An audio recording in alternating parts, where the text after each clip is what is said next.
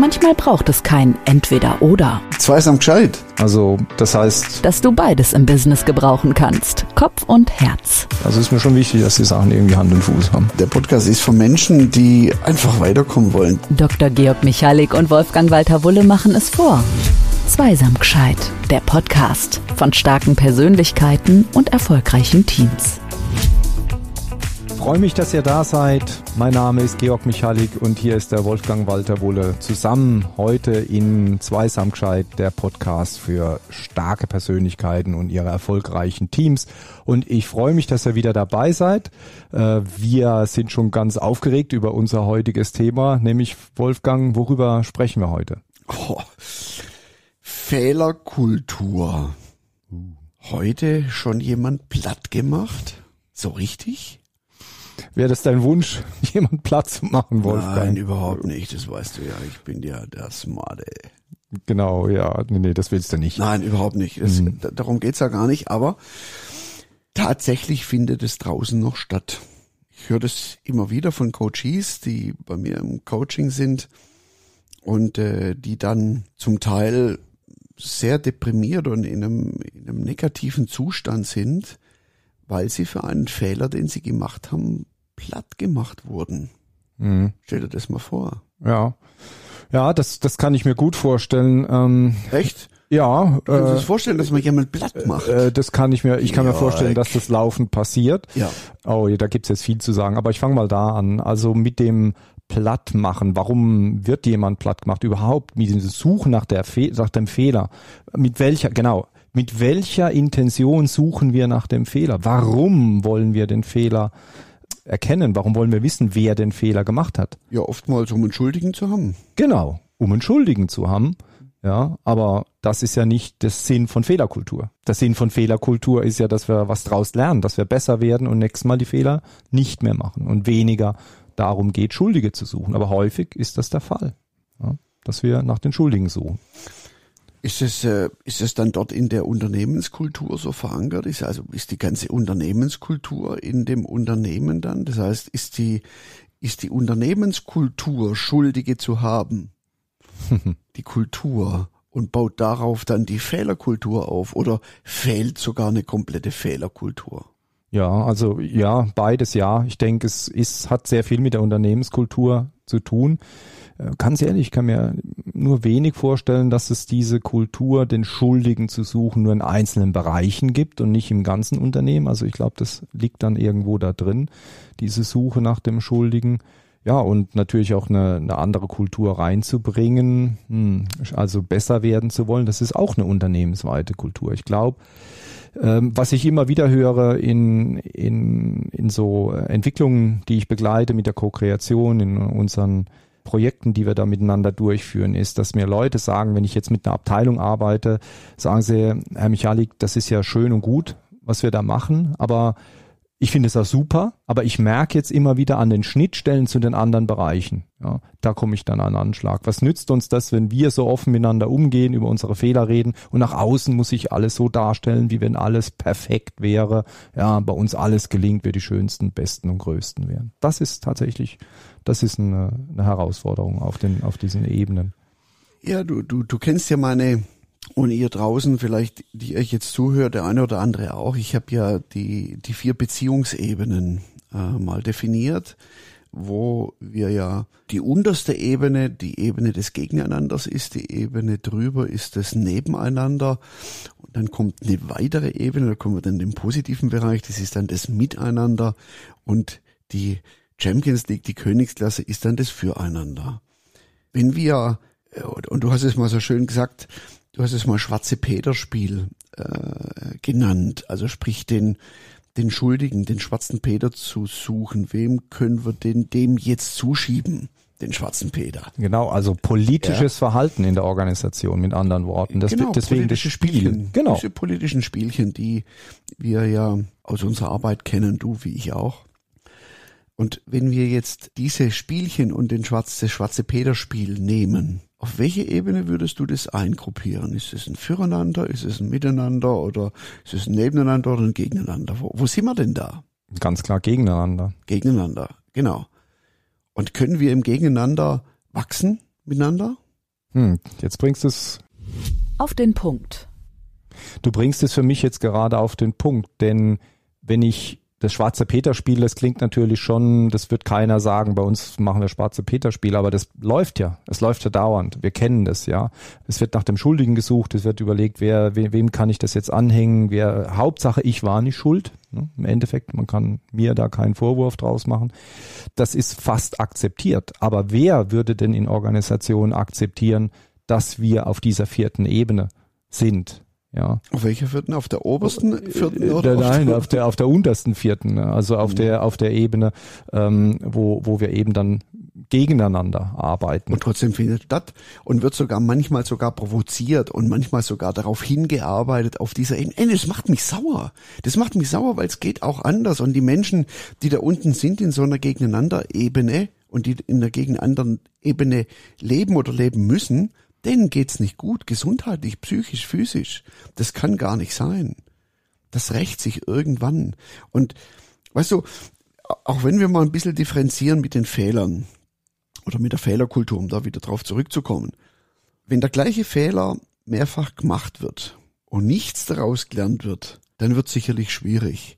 Also ich, ich habe da gerade mal ein Beispiel. Ich habe mal auch ein Unternehmen begleitet und da das ist ganz, ganz, wirklich ganz banal.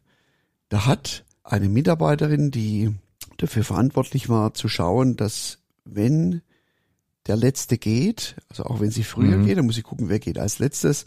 Also so war das damals dort mhm. vereinbart gewesen, als ich kam und mehrfach vergessen, den Anrufbeantworter abends umzustellen auf den Nachtmodus. Mhm. Das heißt, da war dann tagsüber der Modus, ähm, im Moment sind alle Linien belegt oder alle Mitarbeiter belegt und ähm, bitte warten Sie oder drücken Sie die zwei, ähm, wenn Sie warten wollen, drei, wenn Sie eine Nachricht geben wollen, wie auch immer, wie das dann so ist. Und, und sie hat es vergessen. Mhm. Einmal. Ja. Dann hat sie es ein zweites Mal vergessen, hat sie es ein drittes Mal vergessen. Ja. Und es gab dann ein echtes Problem, das ist dann echt eskaliert, äh, weil dann hat sie dann irgendwo den Fehler dann weitergeschoben, hat gesagt, na ja, aber der, der Peter war ja, aber wenn man, da und, und, und Wolfgang, wenn man das jetzt können. anspricht, wenn man das jetzt anspricht mit mir, ist das dann ein Teil von der Gegeneinanderkultur, würde ich ja nicht sagen. Weil wenn jemand seinen Job nicht macht, ja, die Dame hat ja ihren Job definitiv nicht richtig gemacht, dann muss doch die Möglichkeit zu sagen, hör mal, so geht's nicht. Das ist auch wichtig wenn vorher Klarheit ist. Es war einfach keine klare Regelung da. Also keine klare Regelung, was ist, wenn sie früher geht und wie läuft es dann ab oder kann man es ganz anders regeln. Und das Gegeneinander hat dann angefangen, als sie dann quasi gesagt hat, der Peter äh, war ja viel länger da, ich bin viel früher gegangen, ich habe es ihm gesagt und der Peter hat gesagt, nee, das habe ich nicht gehört, du hast gar nichts gesagt. Und dann war das Gegeneinander in vollem Gange. Ja, Mhm. So, das heißt, wir brauchen da einfach Klarheit. Wir brauchen Klarheit über etwas. Wenn ein Fehler gemacht ist, dann heißt es ja, es ist ja ein Feedback letztendlich aus, aus dieser Situation heraus an uns, um zu sagen, okay, so funktioniert's nicht. Und wie, was lernen wir da draus? Wie können wir es besser machen? Und das wäre der Zielzustand, dass wir miteinander daraus was lernen aus den Fehlern, die gemacht werden. Denn wenn wir das nicht tun, dann würden wir immer auf dem Status quo bleiben. Das heißt, wir können ja eigentlich nur besser werden, wenn wir Fehler machen. Das ist ja das Verrückte.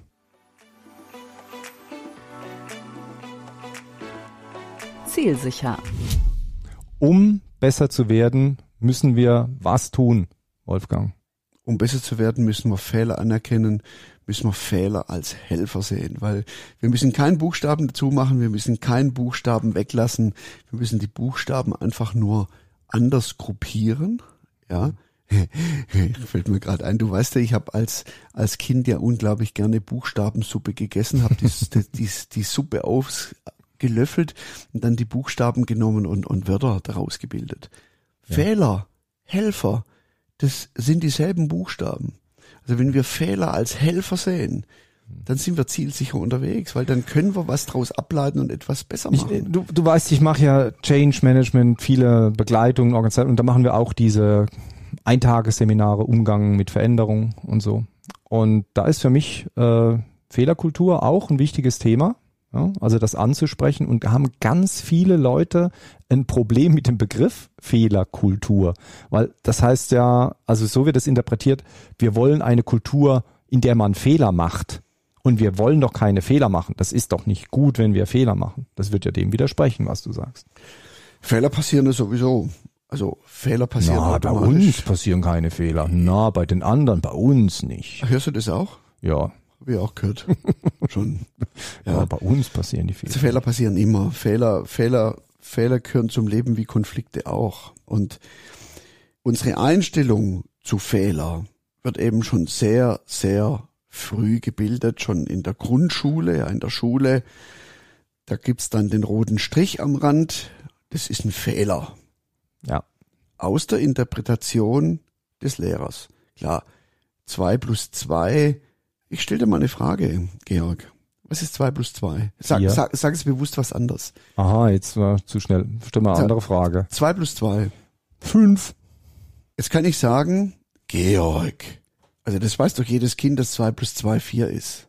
Wäre die eine Möglichkeit. Ich könnte aber auch sagen, Georg, das ist interessant und mich, mich würde interessieren, wie kommst du auf fünf? Warum fünf? Das ist gute Frage, das habe ich so gelernt. Naja, ist klar, verstehe, was du ja, meinst, ja. Also zu verstehen, zu ja. verstehen wollen, warum hast du jetzt fünf gesagt? Warum hat vielleicht jemand diesen Fehler gemacht.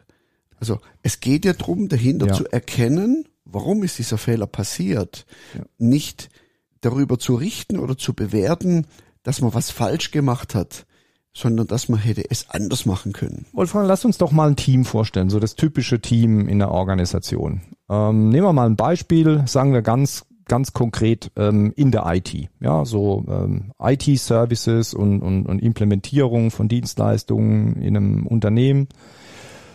Und die sagen jetzt, wir, wir fangen an, hier Fehlerkultur zu leben bei uns. Wie würde sich das anfühlen? Was wäre das für, was würde da passieren? Was würden die tun? Also wie wäre, wie wäre die ideale Fehlerkulturwelt in diesem Team? Was würden die tun? Angstfrei. Die hätten keine Angst. Also eine angstfreie Kultur, weil wenn wir uns permanent unser Gehirn damit oder sich unser Gehirn damit beschäftigt, keinen Fehler zu machen, passieren noch mehr Fehler. Mhm. Das, das kenne ich sehr gut. Weißt du, wie das ist, wenn du, ich fahre ja viel Fahrrad, also Mountainbike und so, und ich bin ein Tierliebhaber. Ja. Mhm. Und wenn ich dann mal auf so einer, wenn ich dann sehe vor mir auf dem, auf dem Weg, das ist irgendwie so eine schöne Weinbergschnecke oder sowas. Und da habe ich natürlich Panik, da ich da über die drüber matsche. Und dann, und dann muss ich wirklich bewusst nicht auf die Schnecke gucken. Weil wenn ich, wenn ja, ich auf genau. die arme Schnecke gucke, dann kann genau. ich machen, was ich will, dann fahre ich über das arme Tier drüber. Also ich muss mich echt konzentrieren auf den Stein nebendran, weil genau da, wo ich hingucke, da fahre ich auch hin. Genau. Das ist wie mit dem Auto, wenn du auf zwei Bäume zufährst und es ist mittendrin. Mhm. Eine gute Möglichkeit, mit dem Auto durchzukommen. Aber du sagst, ich will nicht gegen den Baum fahren. das geht nicht, ne? Dann ich will, ich, das heißt ja Baum. über Fehler, ich, ich will nicht keine, na, ich will keine Fehler machen. Ja, also geht nicht, sondern ich muss ja eher sagen, ähm, Fehler, wie du sagst, Fehler gehören dazu. Genau. Was machen wir jetzt damit? Also das nochmal auf dieses Team zurückzukommen. Das heißt, dieses Akzeptieren zu sagen, Fehler, hm, ähm, shit happens, sozusagen, ja, shit happens. Was machen wir jetzt draus? Und da hm, heißt auch, ja, was heißt denn das jetzt, wenn, wenn einer die Nase rümpft in dem Team, wenn einer einen anderen Fehler gemacht hat, dann auch, muss man auch das ansprechen. Muss man ansprechen, genau. Ja. Und auch sagen, mich, mich würde interessieren, wie siehst du das? Mhm. Also nicht jetzt sagen, ja, ich habe gesehen, du hast die Nase gerümpft, äh, mhm. äh, geht's noch oder so, ja. ja, sondern wirklich auch, ja. Also alles, was wir Menschen tun, tun wir ja, um uns ein Bedürfnis zu erfüllen. Irgendein ja. Bedürfnis steckt da dahinter. Und wenn wir mit Fehlern umgehen, dann müssen wir auch verstehen wollen, mhm. warum, warum der andere jetzt so über diesen Fehler denkt. Mhm. Also, weil das, was ich erlebt habe und das, was du erlebt hast, das sind unterschiedliche Dinge. Wir haben unterschiedliches erlebt. Ja, und somit betrachten wir natürlich auch gewisse Vorkommnisse unterschiedlich. Ja, und gemeinsam können wir dann draus lernen. Meinst du, meinst du nicht, Wolfgang? Ich stelle mir das ja so praktisch vor. Wie geht's dir denn dabei so in dem? Ja, komm, lass uns noch einen Tee dazu trinken.